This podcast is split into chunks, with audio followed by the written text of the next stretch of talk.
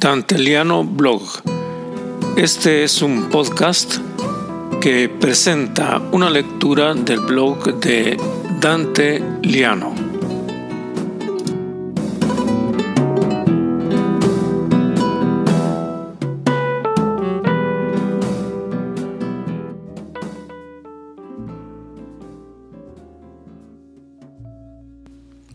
Soy Dante Liano y les presento el blog del amor y del tiempo.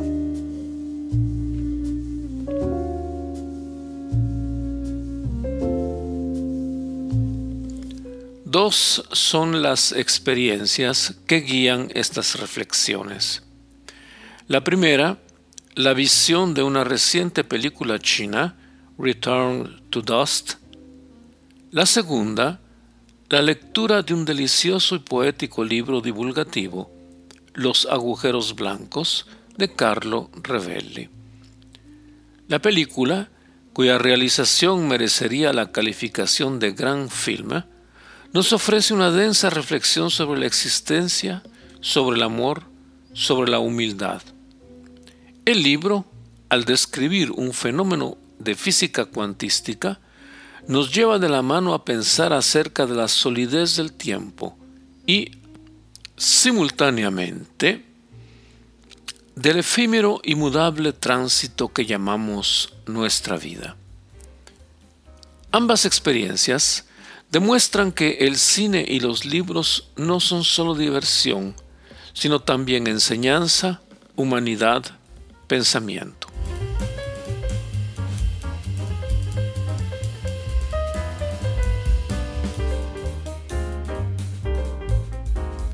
Return to Dust demostró su validez por un hecho externo a la película. Fue prohibida en China. El gobierno consideró que mostrar la pobreza de los campesinos en una potencia que solo quiere mostrar el rutilante skyline de Shanghái y la dispendiosa vida de la clase media era una pésima propaganda. La mediocre lectura de los censores de siempre no les permitió ver la grandeza del filme.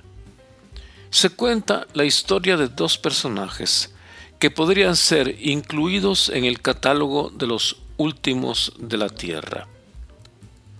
Ma Yutien es el cuarto hermano de una familia perdida en el campo, y aunque su nombre significa hecho de hierro, muchas veces los parientes lo llaman simplemente cuarto hermano Tal es su insignificancia para los demás. Ma trabaja la tierra con empeño y posee solamente un burrito al que cuida como si fuera de oro. La comunidad decide que Ma debe casarse y le encuentran como esposa a una muchacha con evidentes signos de impedimentos físicos. Camina con dificultad y tiene un temblor permanente en la mano izquierda Apenas habla, aterrorizada por los parientes, quienes le propinan palizas gratuitas cada vez que pueden.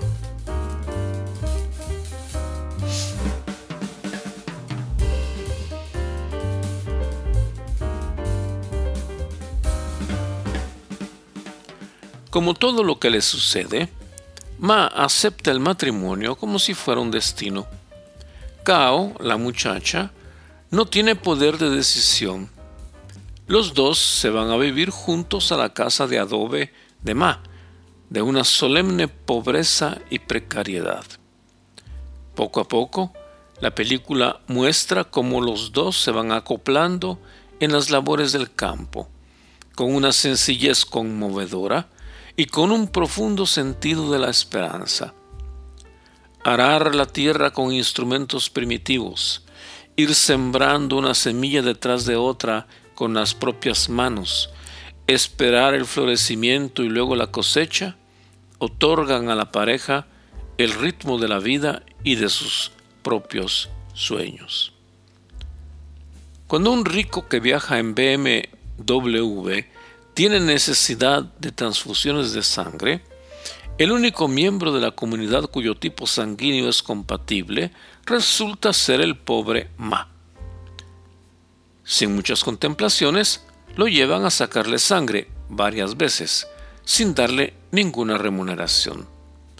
Cao rompe su timidez para protestar y aconsejar a su marido que no se deje explotar.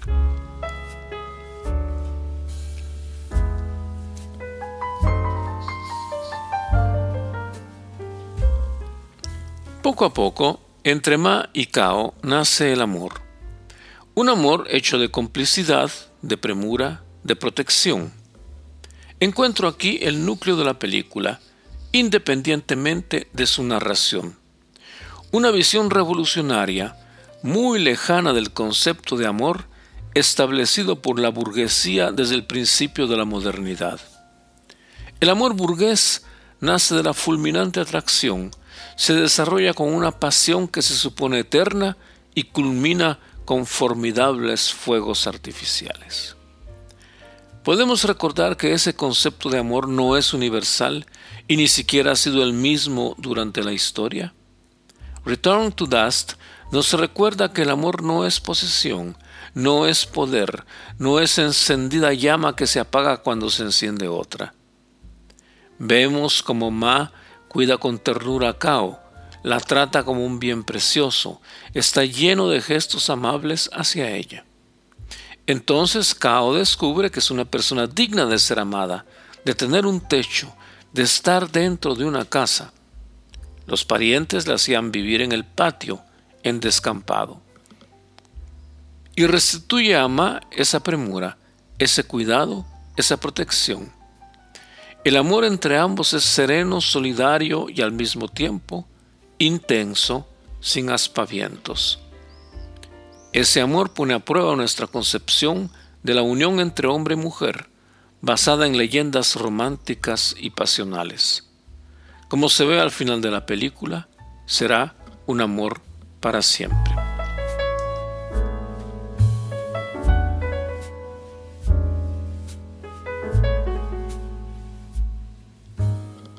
El libro de Carlo Rebelli, un notable estudioso de física cuantística, trata de explicar con la sencillez y claridad que solo los grandes intelectuales poseen la teoría de los agujeros negros y también propone la existencia de agujeros blancos.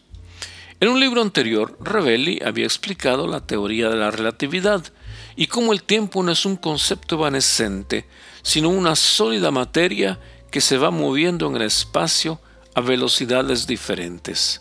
De allí nuestra percepción relativa, como lo muestra la literatura.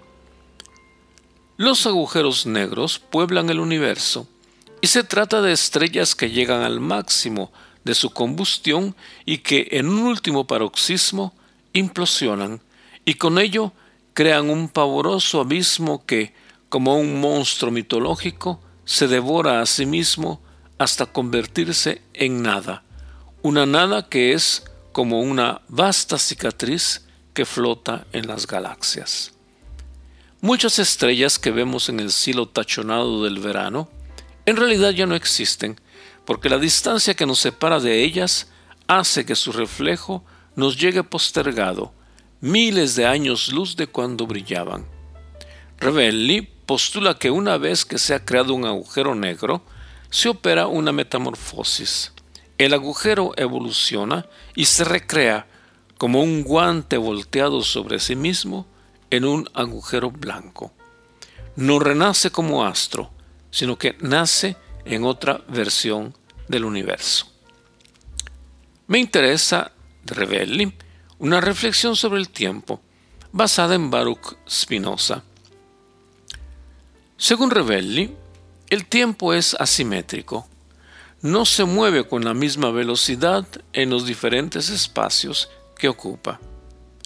La asimetría del tiempo busca desesperadamente un equilibrio, tiende a la simetría. Y ello lleva a una consideración sobre el tiempo de cada uno de nosotros.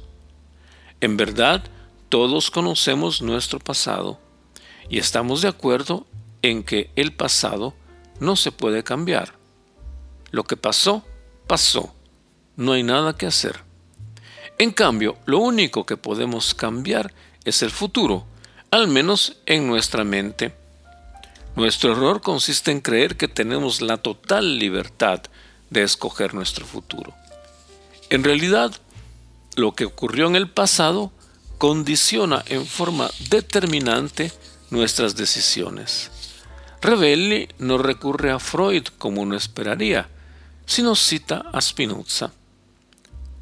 Los hombres se creen libres porque están conscientes de sus elecciones y sus deseos, pero ignoran las causas que los empujan a querer y escoger, y no prestan la mínima atención a aquellas causas.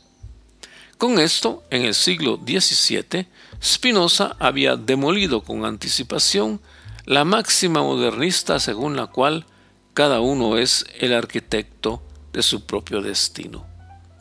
Para nada. Somos lo que somos y queremos lo que queremos y actuamos como actuamos porque el pasado es inamovible y actúa ferozmente sobre nuestro presente, nuestras escogencias y nuestros deseos. Deseamos y elegimos lo que la vida nos ha enseñado a desear y elegir. Una película y un libro. Dos manifestaciones de la cultura que valen como una larga experiencia de vida.